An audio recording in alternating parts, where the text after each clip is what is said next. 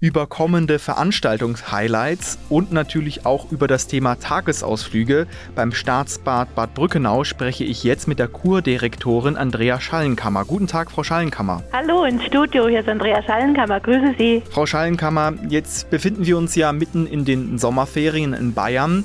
Viele Menschen wollen ja gar nicht so weit wegfahren. Da bietet sich ja auch das Staatsbad Bad Brückenau eben an.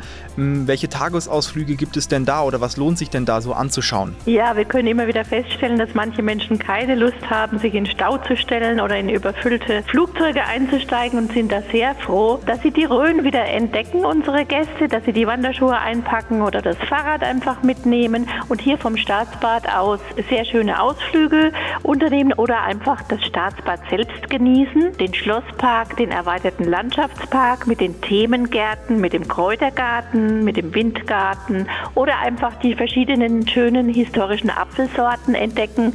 Das äh, sind so die Hauptthemen im Park und da ist es völlig egal, ob ich jetzt mit dem Wohnmobil anreise, wir haben einen schönen äh, Wohnmobilstellplatz, oder ich gehe ins Vier-Sterne-Hotel ins Dorint und lasse mich da noch mit Wellness-Anwendungen verwöhnen. Neben den klassischen Tagesausflügen erwarten uns wahrscheinlich jetzt demnächst auch wieder tolle Veranstaltungen beim Staatsbad Bad Brückenau. Ja, da will ich auf jeden Fall auf unser bayerisches Kammerorchester Bad Brückenau hinweisen. Wir haben ja hier im Jahresverlauf die vier Jahreszeiten-Konzerte, die Zwischenspiele und die Hochschulpodien. Und da gibt es ein tolles Programm. Am besten schauen Sie unter www.staatsbad staatsbad.de. Da finden Sie die Veranstaltungen gleich auf der ersten Seite. Frau Schallenkammer, dann sage ich vielen Dank für diese Infos an dieser Stelle und sage natürlich auch vielen Dank für Ihre Zeit und für das Interview. Ja, viele Grüße auch ins Studio zurück.